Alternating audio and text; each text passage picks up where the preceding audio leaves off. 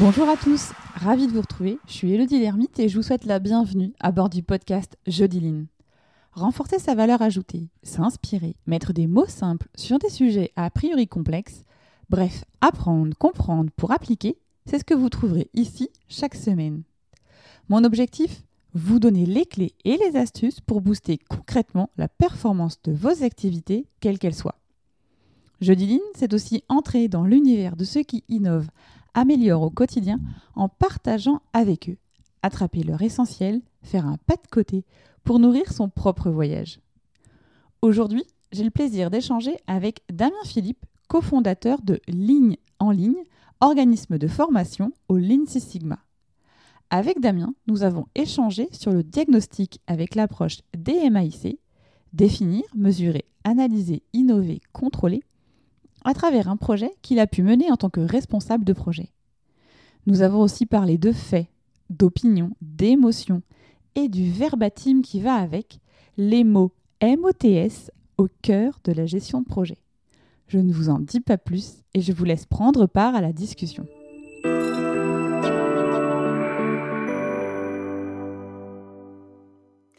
Bonjour Damien. Bonjour Elodie. Merci en tout cas d'avoir accepté mon invitation à partager tes expériences. Alors euh, Damien, on va déjà commencer par te présenter. Qui es-tu Damien? Eh ben, je suis ravi d'être parmi vous. Donc, Damien Philippe, moi, je suis ingénieur de formation initiale, spécialisé en supply chain, et je suis certifié Lean Sigma Black Belt. Donc, je suis également le cofondateur de Lean en ligne, qui est un organisme de formation en excellence opérationnelle qui s'adresse aux particuliers, aux entreprises et aux institutionnels. Donc, on, forme notamment des chefs de projet Greenbelt autour du séquencement DMAIC pour les rendre capables d'améliorer la performance des processus. Donc, quelques mots sur la marque. Hein. Notre objectif, c'est vraiment de rendre accessible le Lean Six Sigma au plus grand nombre, au travers notamment bah, de la souplesse offerte par le e-learning, où l'apprenant peut progresser à son rythme depuis chez lui, de la construction de nos parcours qui sont vraiment orientés sur les finalités, et non pas sur les outils, et de nos prix qui se veulent très inclusifs. Voilà. Et puis une dernière précision par rapport à l'IN en ligne, on est certifié Calliope depuis cet été, ce qui nous permet aujourd'hui de proposer à nos clients des financements, donc via le CPF pour les particuliers et via les OPCO pour les professionnels. Voilà. Et aussi, euh, tu as aussi, évidemment, avant de faire euh, ligne en ligne, tu as travaillé aussi dans différentes entreprises euh, qui sont qui, qui a, t'ont permis de cheminer aussi pour aller vers la création de ton entreprise. Et, et au niveau du scope de ce qu'on a décidé de ce matin, c'est aussi un peu en lien avec toute cette expérience que tu as eue. et on a donc orienté la discussion autour du diagnostic. Parce que finalement, c'est l'étape 1 avant de démarrer quoi que ce soit. Exactement. Donc, moi, j'ai eu la chance d'évoluer donc dans l'industrie aéronautique et dans l'industrie pharmaceutique. Donc, je suis un praticien. J'ai fait beaucoup de projets d'amélioration, de transformation. Et effectivement, l'importance du diagnostic aujourd'hui, c'est un thème qui me tient à cœur. Et je me proposais de vous partager mon expérience sur le sujet. Eh bien, c'est génial. Alors déjà, moi, je me, dis, on peut peut-être commencer par les bases.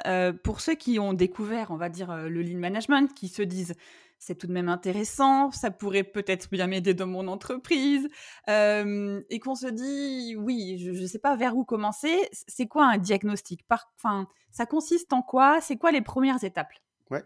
Alors, moi, quand je parle de, de d'amélioration, je fais en particulier référence notamment au séquencement de projet DMAIC. Donc, c'est un, séquencement en cinq phases. D pour définir, M pour mesurer, a pour analyser, I pour améliorer en français et le C pour maîtriser en français. donc c'est des projets d'amélioration où on vise à améliorer la performance d'un processus. Et à l'intérieur de ce projet, le diagnostic va en particulier s'incarner dans les phases mesurées et analysées. Donc la phase mesurée, l'objectif c'est de cartographier finement le processus, d'en identifier les facteurs influents, les mesurer et puis ensuite cibler et quantifier les problèmes. La phase analysée, elle va consister à déterminer les causes racines des problèmes et le potentiel de gain associé. Donc le terme de cause racine d'ailleurs est un terme très important. Hein. C'est vraiment ce qui est à l'origine des problèmes et c'est vrai que des fois on s'arrête à des causes intermédiaires, on ne va pas jusqu'aux causes racines et malheureusement on peut voir des problèmes être récurrents. Donc c'est vraiment un terme qui est très très important à comprendre. Oui, tout à fait. et donc, du coup, si on, essayait de, rendre, on va dire, un peu plus concret euh, le diagnostic, par exemple, euh, si on prenait l'exemple d'une entreprise, euh, on, va prendre une industrie, parce que, bon, jusqu'à présent, dans tous les interlocuteurs que j'ai eus, on n'a jamais pris trop d'exemples de l'industrie. Alors, on va pas tordre le cou au fait que le lean, c'est pas que pour l'industrie, ça marche pour tout. Mais la première étape, quand tu dis cartographier les processus, c'est donc de définir tous les processus de notre entreprise quel que soit le service. Donc, on va dire RH aussi, les finances, la production. Bien sûr, c'est finalement décrire l'enchaînement des activités, tout ce qui contribue à créer de la valeur ajoutée pour le client, qu'il soit interne ou qu'il soit externe d'ailleurs, et qui va permettre justement d'avoir une représentation schématique simplifiée de l'enchaînement des tâches et qui va nous permettre notamment d'identifier des gaspillages, d'identifier trop de complexité dans l'enchaînement des tâches, les passages de témoins, tout ce qui peut être une source en fait de problèmes et qui peut faire l'objet d'amélioration. Mmh. Effectivement. Et alors, donc, du coup, quand toi tu faisais tes diagnostics, parfois on a quand même aussi une intuition. Enfin, je ne sais pas si on peut mettre derrière ce mot-là. J'ai essayé de trouver un mot, on va dire, qui s'y retrouve, où on va nous dire Non, mais de toute façon, ça sert à rien votre truc là. Hein. Moi, le truc qui va pas, il est là, il est devant nous. vous perdiez du temps à aller regarder ailleurs. Comment on, enfin, ça t'est déjà, j'imagine, arrivé de rencontrer Oui, oui, tout à fait. tout à fait. on, peut rencontrer effectivement des, des managers ou des sponsors qui euh, ont une idée euh, très arrêtée finalement sur euh, les problèmes qu'ils ont dans leur, dans leur entité et qui aiguillent fortement le chef de projet sur ce qu'il faut faire et qui veulent un petit peu couper dans les virages et aller vite à la mise en place de leur solution. Alors, pour moi, je vois deux, je vois deux choses. Hein. C'est soit en fait on, on, veut mettre en place des solutions que, qui sont connus. Et dans ce cas-là, en fait, on n'a pas besoin de mobiliser une méthodologie de projet type DMAIC où, où justement on doit faire mmh. un diagnostic. Hein, là, on se trouve plutôt dans le, le cas d'un axe managérial où finalement on a décidé de faire quelque chose et on est plutôt sur un projet de mise en œuvre d'une solution. Et finalement, l'activité du projet, elle consiste à mettre en place un plan d'action, hein, déployer un plan d'action. Euh, parce qu'il n'y a rien de pire finalement que de faire croire aux opérationnels qu'on mmh. va poser un diagnostic sur quelque chose alors que finalement on sait déjà ce qu'on veut faire? Mmh. Je, crois que ça c'est vraiment dommageable et il faut surtout éviter d'être dans ce genre de situation. Et par ailleurs, le fait qu'un sponsor ou un, manager ait une idée de, de, de, ce qui pose problème, ça peut être très intéressant au début d'un diagnostic pour être considéré comme une hypothèse qu'on va, euh, au travers du diagnostic, affirmer ou infirmer, en fait, en venant euh, récolter des éléments factuels, de la mesure, des observations, tout ce qui va pouvoir donner raison finalement à ces personnes, ou alors leur montrer par la preuve qu'ils ont peut-être une vision un petit peu erronée de ce qui se mmh. passe sur le, le Gemba. Ouais. Et après, évidemment, il faut aussi expliquer. Ça, c'est l'étape. ça, c'est l'étape quand on arrive sur le terrain qu'on va faire la, la, mesure. Ça, c'est aussi la notion de communication, de comment on va justement intégrer cette phase de mesure. Exactement. En fait, je parlais tout à l'heure de finalité. Je pense que c'est très important en termes de com, d'expliquer en quoi c'est important justement d'aller mesurer, d'expliquer aux collaborateurs sur le terrain, qu'est-ce qu'on vient faire, quelle est la finalité de ces mesures. En fait, on n'est pas là pour chercher des coupables, au contraire, on est là pour venir identifier des problèmes sur un processus en vue de l'améliorer. Et du coup, à faire de la pédagogie pour expliquer finalement pourquoi on vient mesurer, pourquoi on vient mettre des chiffres et mmh finalement quelles en sont les finalités de ce diagnostic, c'est très très important pour être bien accueilli sur le terrain, pour qu'on nous montre la réalité du, processus et pour à la fin passer d'une image, j'aime bien le dire comme ça, d'une image floue au début du diagnostic à une image haute définition à la fin qui nous permet d'avoir une idée très précise de la situation réelle en vue en, finalement de se projeter vers une situation cible qu'on va co-construire avec les parties prenantes du processus. Mmh.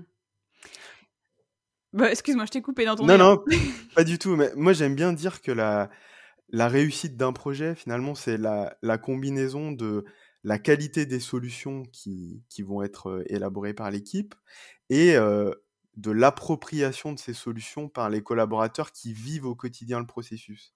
Et, et en ça, pour moi, le, le, diagnostic, il est vraiment important parce qu'il impacte finalement les deux termes un peu de cette équation. Tout d'abord, il a un impact qui est significatif sur la, qualité des solutions qui vont être mises en place parce que évidemment, si on n'a pas bien compris le problème, c'est très difficile d'élaborer des solutions qui vont être pertinentes donc le plus gros risque hein, quand on a une idée préconçue des problèmes, c'est de mettre en, place des solutions qui finalement tapent complètement à côté. On dit souvent mettre un, un pansement sur une jambe de bois. Hein.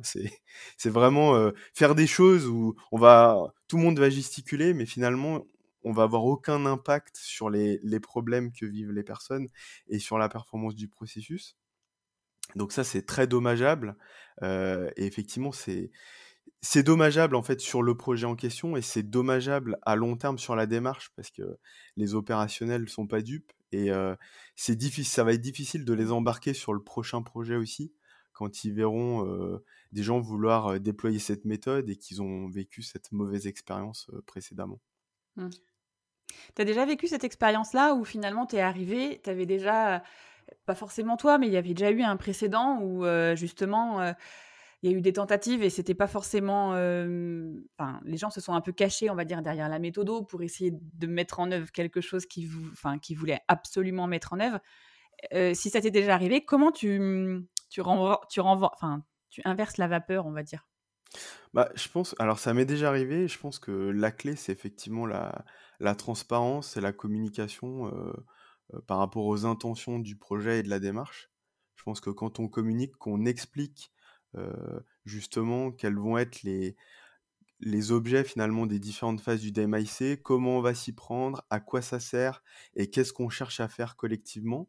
Je pense que ça instaure un climat de confiance et c'est plus facile ensuite de, de finalement déployer sereinement la méthode en gardant des points de contact très réguliers avec les équipes. Mmh. Oui. Et par, par contre, pour revenir au point précédent, j'ai déjà eu le cas où effectivement on avait un, un manager qui avait une idée très préconçue de, de là où situait le problème finalement sur, euh, sur sa ligne de production. Euh, donc, en, l'occurrence, en fait, euh, il, pointait du doigt une, une machine hein, comme étant le goulot d'étranglement de, de, sa ligne de production. Et si tu veux, dans son esprit, il voulait un petit peu profiter du projet pour, pour finalement acter un investissement pour une deuxième machine.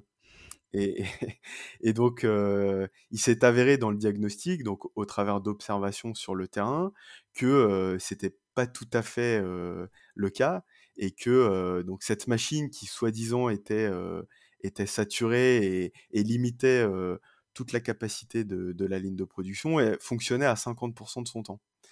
Et donc, euh, c'est ce qu'on a commencé à montrer au travers de nos premières observations. Donc, tout de suite, la réaction, c'était de nous dire, oui, mais vous avez fait vos observations euh, euh, pendant une journée qui n'était pas représentative d'un mode de fonctionnement normal. Donc, on a répété les opérations. Il s'avère que les résultats étaient toujours les mêmes. Et puis, finalement, vis-à-vis -vis des réactions de ce manager, on, on, lui a proposé de venir faire les observations avec nous. Et il a lui-même, finalement, constaté que c'était effectivement pas ça le problème. Alors ça a été un petit peu difficile pour lui hein, au début, puisque c'est ce qui communiquait régulièrement à sa hiérarchie. Donc il faut manager un petit peu les égaux, faut accompagner en fait ce, mmh. ces réactions. Mais du coup, il s'est approprié le diagnostic avec nous et ça a été derrière le premier promoteur pour dire que c'était effectivement pas ça le problème et que il y avait sans doute des problèmes d'organisation en amont qui faisaient que on n'arrivait pas à saturer le goulot, on n'arrivait pas à alimenter correctement cette machine avec des enjeux de planification, d'organisation, de réduction de taille de l'eau. Et, en fait, ça a été, vraiment quelque chose de, de très efficace pour le projet finalement, puisque on a embarqué le management et les opérationnels autour d'un constat partagé, factuel, qui les a finalement incités à, réfléchir à d'autres façons de fonctionner. Et, derrière, le projet a, très très bien marché. Mmh. Et, du coup, voilà la question qui, me vient quand je t'écoute, parce que je dirais que En fait, j'ai plein de questions qui me viennent. il y a déjà cette étape où tu dis, finalement, il faut qu'il vienne avec toi sur le terrain. Ça, ça veut dire que lui, par exemple, au démarrage, il ne se voyait pas dans le projet? Enfin, c'est souvent, je trouve, l'erreur aussi qu'on fait, c'est que parfois le manager dise, oui, de toute façon, j'ai pas le temps et je pourrais pas venir avec vous. Donc ça, pour moi, c'est clé quand même que, que le manager vienne avec vous, en fait. Bien sûr. Alors, non, non, il, était complètement impliqué, mais si tu veux, pour cet exemple-là, lui était pratiquement sûr de son coup, donc quelque part, il nous a donné une piste, et puis il attendait qu'on confirme sa piste. Donc, les premiers éléments n'allaient pas forcément dans son sens, donc c'est là il a commencé à, dire bon va peut-être falloir que j'aille aussi sur le terrain avec eux pour voir ce qui s'y passe. Euh, même si c'était un manager qui était euh, aussi très impliqué sur le terrain, mais comme quoi, quand on a la tête dans le guidon, euh, dans les mmh. opérations, un peu de partout, des fois il y a des choses qu'on voit plus, et le fait d'avoir un œil extérieur, une équipe projet dédiée dans le cadre de ce type de projet, ça permet vraiment aussi de, de redécouvrir finalement des choses qu'on voyait plus, et, et, ça a été ça a été un déclic en fait pour cette ligne de prod, ça a été mmh. vraiment profitable pour eux. Et ma deuxième question, parce que du coup tu disais que forcément euh, il, a il a dû changer effectivement son point de vue parce qu'il s'est bien rendu compte que l'erreur, enfin le problème ne venait pas de là. Et tu disais euh, il a fallu l'accompagner. Aujourd'hui, dans beaucoup d'échanges avec lesquels euh, bah, moi je peux avoir, et même moi dans ma pratique au quotidien, hein, la notion de coaching et d'accompagnement, ça, ça fait vraiment partie du job. Aujourd'hui, c'est vraiment inhérent et c'est compris dedans. Est-ce que, est-ce que au fur et à mesure de tes expériences, tu t'es rendu compte aussi de la façon dont tu vas accompagner, par exemple, les managers dans la mise en place d'un diagnostic sur leur secteur? Toi, tu, l'as fait différemment? Ah, alors, je, te rejoins complètement. Je pense que c'est, il y a un enjeu capital autour de ça, hein.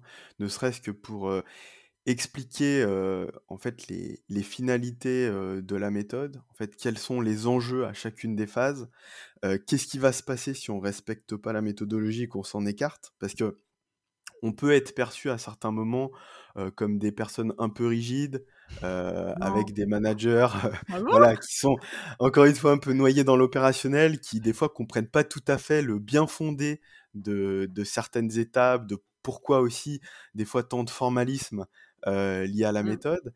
Et je pense que faire de la pédagogie en expliquant en quoi c'est important euh, pour préparer la conduite du changement, pour bien communiquer, pour euh, justement avoir des solutions pérennes, c'est vraiment capital que le manager comprenne vraiment bah voilà, en, quoi ça a du sens, en quoi c'est important et quels sont les risques quel risque il va prendre finalement s'il s'accommode un peu différemment de, la méthodologie? Mmh. Et alors, dernière question, toujours sur ce même exemple-là, parce que, mmh, tu as ton expérience avant, en plus, après, là, du coup, tu as, créé ton, ton, centre de formation. Et donc, est-ce que dans la notion d'un diagnostic, euh, si on reprend l'exemple que tu as donné là, est-ce qu'on pourrait allier diagnostic et formation? C'est-à-dire que euh, on va avoir euh, des personnes qui vont avoir par exemple commencé une initiation au lean management, avoir quelques éléments et du coup de se dire bah on profite du diagnostic pour bah, s'en servir un peu comme projet de formation à la fois. Est-ce que ça c'est une bonne ou une mauvaise idée? Alors, j'ai deux, deux, volets de réponse à ça. Euh, moi, ce que je préconise tout le temps, c'est euh, au lancement d'un projet de ce type-là, c'est que l'ensemble des parties prenantes qui vont participer au projet soient euh, à minima sensibilisées à la démarche pour en comprendre finalement les finalités, pour partager un langage commun. Malheureusement, comme tu le sais, il y a beaucoup de mots qui viennent de l'anglais et du japonais qu'il faut absolument dédramatiser et démocratiser parce qu'ils sont surtout empreints de bon sens et souvent les concepts qu'il y a derrière sont, sont assez simples, mais pour quelqu'un qui ne connaît pas ou qui est un peu de l'extérieur, ça peut impressionner. Et je mmh. pense qu'il y a un vrai enjeu, et, et, je pense que toute la démarche de ton podcast va dans ce sens-là d'ailleurs, de, de, voilà, de rendre très accessibles ces notions pour qu'on en comprenne le sens et pourquoi finalement on fait, on fait ces choses-là. Donc ça, c'est le premier point. Je pense que quand on s'embarque dans ce type de projet, il faut, être, faut avoir au moins un vernis. le deuxième élément de réponse, je pense que on peut tout à fait participer à ce projet-là, par exemple en tant que green belt ou en tant que black belt, en fonction de l'envergure du projet, en n'ayant pas complètement reçu toute la formation et en ayant, par exemple, fait la moitié de sa formation, on fait un bout du projet et ensuite on termine sa formation. parfois, ça peut être encore plus impactant de de faire la formation en ayant déjà touché du doigt la difficulté du terrain, Mmh. en tout cas le, le, le, le côté très opérationnel de la chose pour encore plus imprimer les concepts théoriques. Mmh. Je sais que par exemple mes projets, mes premiers projets, pardon, on va dire transverses de transformation au niveau black belt, mon premier projet, je l'ai fait avant de faire ma formation black belt. J'avais un, un, black belt expérimenté qui était avec moi.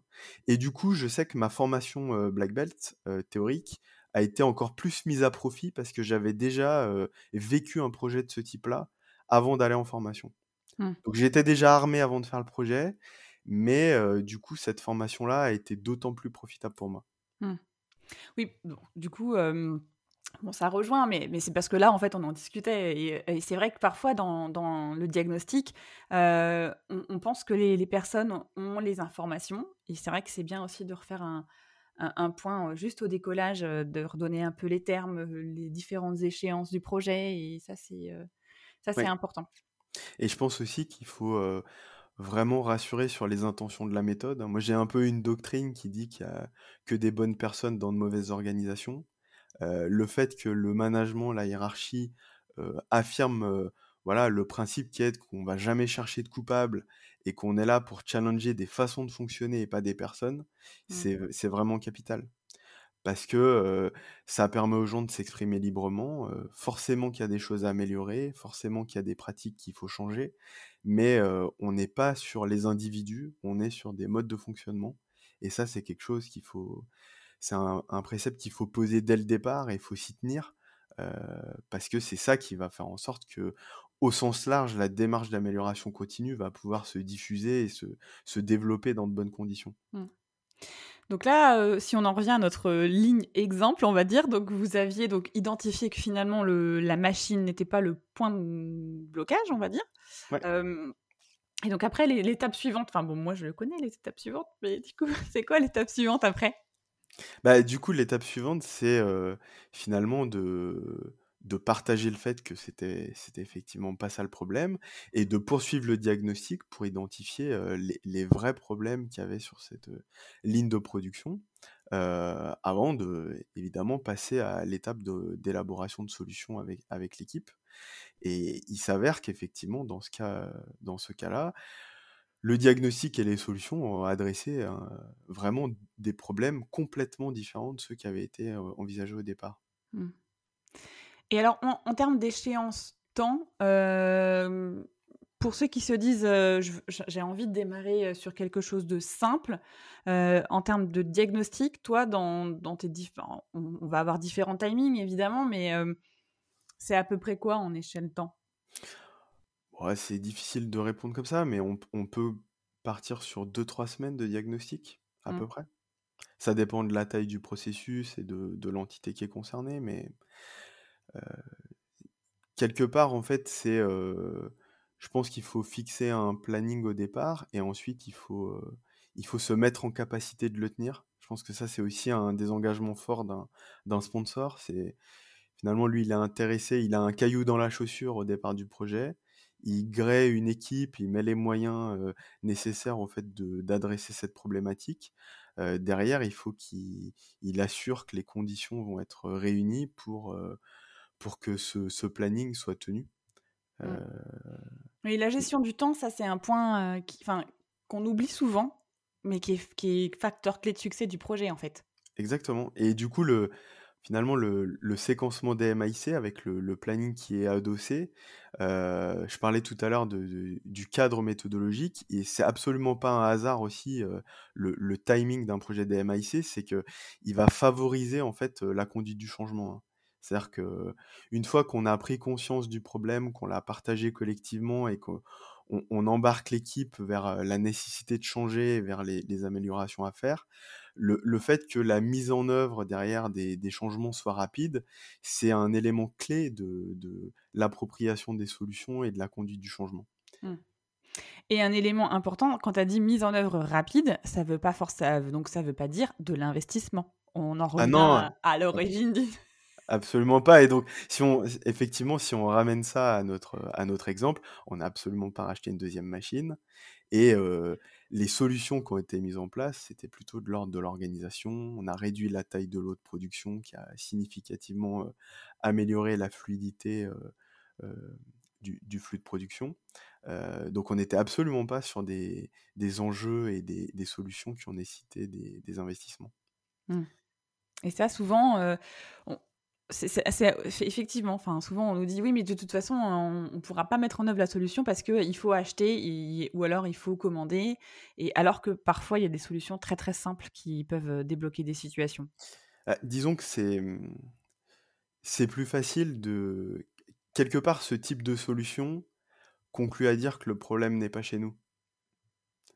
Alors que se dire que finalement c'est un problème d'organisation, ça remet un peu plus en cause le manager dans son mode de fonctionnement. Donc, c'est, ça nécessite que effectivement le manager soit ouvert à ça et, en fait qu'il accepte qu'un projet de ce type-là le champ des possibles en termes de problématiques soit complètement ouvert au départ du projet, ce qui est d'ailleurs l'intérêt hein, de ce type de projet, hein, c'est qu'on ne connaît pas les solutions précisément au départ, mais voilà, ça nécessite que le manager ait un minimum de connaissances sur la démarche et soit ouvert au fait que on va remettre en cause ces pratiques aussi. Mmh. Et alors, du coup, Là, je me dis, il y a peut-être des chefs de projet qui nous écoutent. Alors, des chefs de projet, on va dire, confirmés, mais d'autres qui sont un peu moins confirmés. c'est quoi, toi, tes, conseils que tu donnerais à un chef de projet à qui on a, entre guillemets, dit, bon, bah voilà, moi, mon problème, il est là. J'ai, donc, j'ai cette ligne de production. j'ai besoin d'un soutien, d'un support méthodologique pour identifier clairement la solution. c'est quoi, toi, les conseils que tu donnerais? Alors, moi, je, comme je le disais un petit peu tout à l'heure, effectivement, je pense qu'en début de projet, on peut avoir des pistes. C'est-à-dire que le sponsor peut dire, je pense que le problème vient de là. Donc, je pense que c'est quelque part des signaux faibles très intéressants qu'il faut prendre comme tels et qu'il faut aller chercher à, creuser dans le cadre du diagnostic. Mais pour moi, il va être vraiment important en qualité de chef de projet, de faire la distinction entre finalement les faits, les émotions et les opinions. Alors, les faits, pour moi, c'est vraiment quelque chose d'objectif et d'incontestable, que tout le monde peut vérifier. les émotions, c'est quelque chose qui est plus subjectif, mais qui est aussi incontestable. Hein. et les opinions, c'est plutôt quelque chose de subjectif et qui est contestable. Donc, pour moi, l'idée, c'est que le, le chef de projet, il ait les idées claires entre des faits, des opinions et des émotions, et qui puisse prendre les verbatims et, en tout cas les, injonctions euh, telles qu'elles sont, qui puisse faire la part des choses, et que au travers de son diagnostic, il arrive à, prendre tout ça et, à en faire des, des, faits ou pas, mais à finalement, à la fin de son diagnostic, ne s'appuyer que sur des faits pour justement avoir quelque chose d'incontestable et de partagé. Mmh. Et pour passer de d'opinion à des faits, il y a effectivement un certain nombre d'outils, un certain nombre de méthodologies, d'attitudes à adopter qui vont permettre, voilà, au, travers de cartographie, au travers de mesures, pourquoi pas d'outils statistiques, de, venir, voilà, passer de de, sentiments, de, d'opinions à des choses très très factuelles que personne ne remettra en cause et qui feront que finalement on aura une unité au travers de l'équipe et des parties prenantes et que tout le monde sera d'accord pour dire oui il faut changer, oui on a compris ce qui se passait et oui on va collectivement construire une, un processus cible qui va nous permettre de nous améliorer. Mmh. Donc en fait, quand on se mettons dans la, dans la gestion du projet, au niveau de l'équipe projet, il y, en a qui sont pas forcément d'accord et qu'il y en a qui, on sent que c'est quand même un peu de l'émotion et c'est un peu de l'opinion. Le réflexe à dire, c'est on va mesurer? Ah, le, réflexe, c'est de dire on va sortir de l'affect. Mmh. Parce que c'est pas avec de l'affect qu'on va construire quelque chose de, solide et de pérenne. Et bah si je reprends mon exemple tout à l'heure du, chef de ligne, qui à un moment donné a pu être un petit peu dans l'affect quand on l'a contredit sur ses conclusions, bah c'est lui dire viens constater par toi-même les éléments mmh. factuels, et une fois que tu les auras constatés, on pourra passer à l'étape d'après sereinement en partageant les constats. et dans ce cas-là, en fait, ça, ça, met tout le monde d'accord, en fait. Oui, c'est ça. Oui, de toute façon, c'est un fait reste un fait. Enfin, c'est. Voilà il est vérifiable par tout le monde. Voilà, c'est ça. On peut avoir son opinion dessus, mais il est toujours là, quoi. Voilà, et je le disais tout à l'heure, nous, ce qu'on considérait comme un fait au bout de quelques jours d'observation, eh ben, on peut toujours dire que les journées ne sont pas représentatives, mais dans ce cas-là, on peut répéter les observations et au bout d'un moment, se mettre d'accord sur effectivement ce qu'on croyait être un cas isolé est en fait euh, le cas d'usage. Mmh. Et, finalement, se mettre d'accord, oui, c'est un fait, oui, nous l'avons tous observé, oui, c'est incontestable, et oui, il nous faut changer sur cette base-là. Mmh. Alors là, du coup, j'avais posé les questions sur le chef de projet, quel, enfin, quel conseil tu lui donnerais Et j'aimerais bien aussi avoir ton avis sur, je suis dirigeant d'une entreprise, je me dis que, voilà, il faut que j'apporte euh, une vision et un peu de méthodologie euh, dans, mon entreprise et s'orienter vers du diagnostic. Euh, pour toi, c'est quoi aussi qu'est-ce que tu donnerais aussi comme peut-être pas forcément comme conseil, mais comme point de vigilance, on va dire?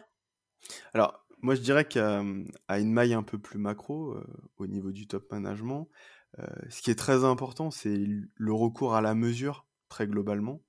Euh, qui va permettre en fait de se positionner, euh, de positionner en fait la, situation réelle par rapport à une situation attendue ou à une situation désirée qui pourrait provenir d'un benchmark par exemple.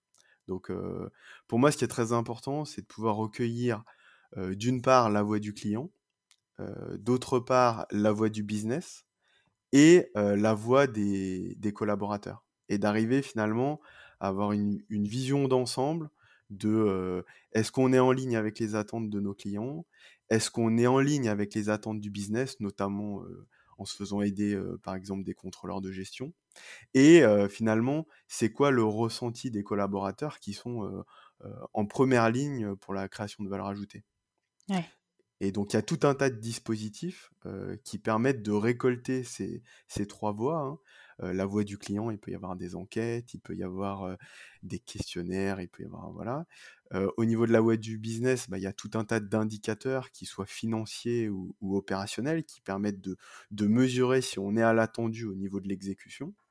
Et puis, au niveau des, employés, il y, a, tout un tas de dispositifs. Je pense à, à tout ce qui touche à l'innovation participative, les boîtes à idées, les suggestions d'amélioration, qui peuvent permettre de capter finalement un certain nombre de, de, problèmes ou d'initiatives qu'il faudra ensuite intégrer ou pas dans, un plan de progrès qui vont permettre à, l'entreprise de, progresser. Mmh. Oui, parce que tu as aussi dit un mot intéressant tout à l'heure et je vais revenir dessus parce que la notion de benchmark. Parfois, on va discuter avec d'autres entrepreneurs qui sont des fois pas forcément dans le même secteur que nous et ils ont mis en place quelque chose, ça a été juste génial. Et parfois, on nous dit, on pourrait pas faire ça, nous? Euh, Techniquement, oui, mais est-ce que ça correspond à notre besoin? On ne sait pas. Alors, c'est un très bon point que tu soulèves. Euh, moi, je, dis toujours, il faut, il faut généraliser les solutions, pas les problèmes. C'est-à-dire que, pour revenir au point de départ euh, de tout à l'heure, s'appuyer sur un benchmark au moment d'élaborer les solutions, ça peut être extrêmement pertinent. mais par ailleurs, il faut avoir confirmé qu'on est en présence du même problème, en tout cas du même cas en amont. C'est-à-dire que mmh. si la problématique était la même, le fait de benchmarker des solutions, on peut accélérer la phase d'élaboration des solutions. Par contre, si on n'a pas confirmé qu'on était en présence du même contexte ou du même problème, dupliquer une solution telle qu'elle, peut-être qu'on va taper complètement à côté parce que finalement, on n'avait absolument pas les mêmes préoccupations au départ que l'entreprise qui a mis ces mmh. solutions en place. Et du coup, ça peut être très très contre-productif. Faire du benchmark éclairé, quoi, en gros, quoi. Voilà. Donc souvent d'ailleurs, à la fin des, projets DMAIC, en phase de, maîtrise, hein, il y a une étape qui s'appelle étudier les options de réplication, qui va consister pour le chef de projet à finalement contacter des, secteurs similaires, voir avec eux s'ils rencontrent des problématiques qui sont identiques à celles qui a fait l'objet du projet, et leur soumettre les solutions qui ont marché dans le cadre de ce projet-là, pour dire, bah voilà, si vous, vous savez que vous avez le même problème, vous pouvez accélérer finalement l'amélioration de votre processus en dupliquant une solution que nous on a mis en place, mais ça présuppose qu'on soit effectivement en présence du même problème. Donc, à ceci que souvent, quand on fait cette étape-là de partage, on va rester au sein du groupe, au sein de l'entreprise. Ça peut. Souvent, on reste quand même souvent, on va dire, un peu dans notre univers à nous, on va dire. Et après, parfois, je le vois un petit peu de temps en temps, quand même, des fois sur LinkedIn, des personnes qui partagent des, fins de projet, des choses comme ça. Mais, mais c'est vrai qu'on a toujours tendance à quand même rester en intra, quoi. C'est dommage. Donc effectivement, il y a du benchmark interne et du benchmark externe. Il y a des réseaux hein, qui existent dans, certains, dans certains domaines qui permettent de partager bonnes pratiques, mais on, peut se confronter à des problématiques un petit peu de, de concurrence et de... C'est ça.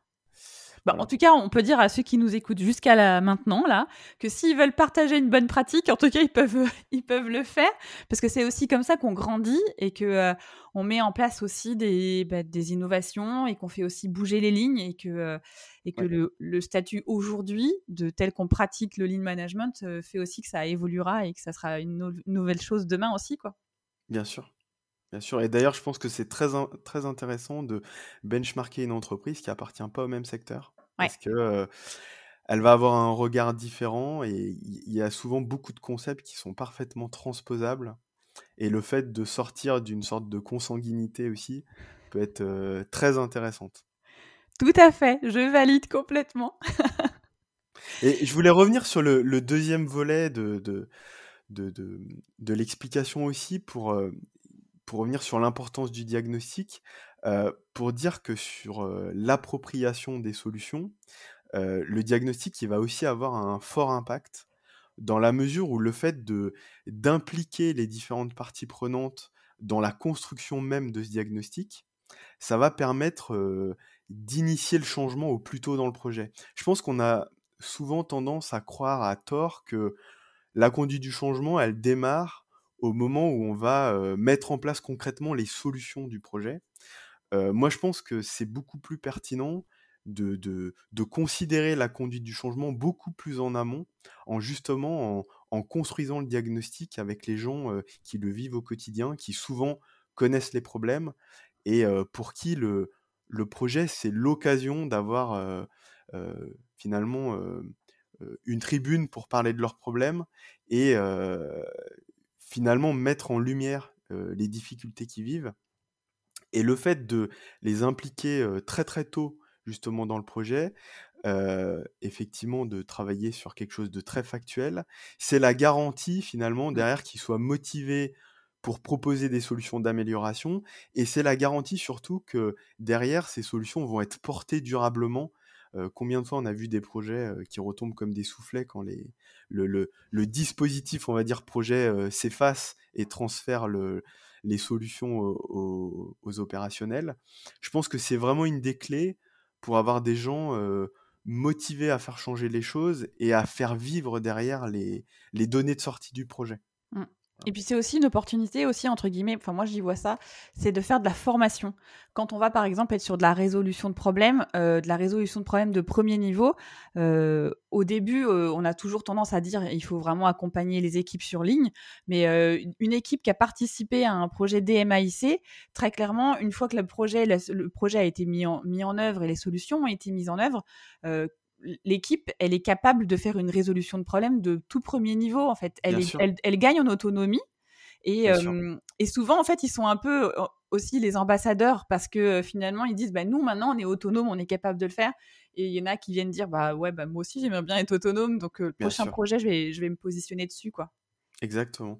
Et on parlait tout à l'heure de d'étudier finalement les options de réplication à la fin d'un projet, de, de, proposer du benchmark interne. je sais que très souvent, en fait, les opérationnels qui ont vécu et contribué activement au projet, c'est les premiers à vouloir aller parler de leur projet et des solutions qui ont été mises en place aux autres secteurs, ce qui a beaucoup plus de crédit finalement que le chef de projet qui, qui a encadré le projet. Hein. C'est eux qui vont aller parler à leur père et leur dire oui on a mis ça en place, oui ça marche, si vous rencontrez le même problème, vous pouvez le dupliquer, ça va vous apporter, ça va vraiment vous changer votre quotidien et améliorer la performance de votre secteur.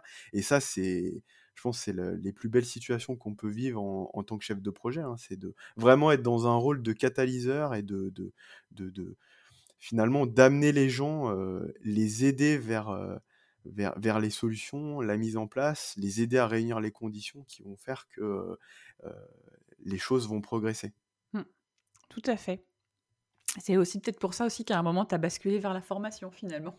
Tout à fait. C'est vraiment voilà, des, disciplines qui nous passionnent. On pense que c'est vraiment la clé de beaucoup de situations pour, voilà, pour redonner du sens aux personnes, pour refaire communiquer aussi certains niveaux hiérarchiques qui communiquent peut-être pas assez. Moi, ce qui me, me plaît énormément dans ce rôle hein, de, euh, de chef de projet, c'est d'arriver à, connecter finalement les différents niveaux de l'organisation. Mmh.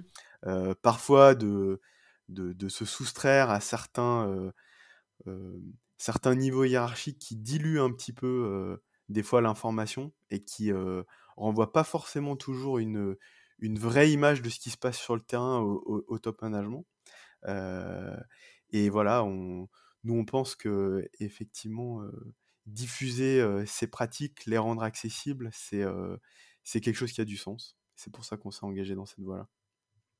Eh bien, c'est top. Eh ben, en tout cas, ben, merci beaucoup, Damien, d'avoir partagé bah, ton expérience. Avec plaisir, avec plaisir. À refaire. Encore une, fois, je finis toujours cet épisode sur la passion. Alors, je vais peut-être finir par faire un épisode spécial passion. parce que c'est toujours ce qui c'est toujours ce petit lien aussi qui fait que quand on est persuadé de enfin c'est au-delà de la persuasion en fait quand on voit en fait les, les transformations s'opérer forcément, ça donne envie et on, est passionné par ce qu'on fait au quotidien aussi, quoi. Bien sûr. Oui. Bah, merci à toi en tout cas. Merci beaucoup, Elodie. Au plaisir. J'espère que cet échange vous a inspiré, donné des clés pour expérimenter et vous a donné l'envie de vous lancer, d'impulser un projet d'amélioration continue ou l'envie de partager un projet d'amélioration continue avec nous que ce soit l'un ou l'autre, l'un et l'autre, c'est aussi possible. Partagez. Seul, on va plus vite, ensemble, on va plus loin. Alors faites signe et mettez en application ce proverbe africain pour qu'ensemble, on puisse s'inspirer mutuellement. Voilà, terminé pour aujourd'hui. Merci pour votre écoute attentive. Chaque semaine, vos mots, vos commentaires me donnent envie de me dépasser, de m'ajuster, de continuer à puiser au cœur de tout ce qui s'agite dans notre société. Pour cela, j'ai besoin de vous qui m'écoutez pour donner plus de visibilité à ce podcast. Comment? En partageant à vos réseaux et sur les réseaux aussi. Et pour ceux qui m'écoutent via Apple Podcast, notez 5 étoiles le podcast et laissez un commentaire permettra à ceux qui hésitent de passer le cap d'écouter le podcast. Enfin, si vous souhaitez me contacter, partager une bonne pratique que vous avez mis en place dans votre entreprise ou que vous avez constaté, vous pouvez le faire via LinkedIn ou Instagram. Échanger avec vous est toujours une source d'apprentissage. Me reste à vous donner rendez-vous jeudi prochain et d'ici là, osez dire jeudi line.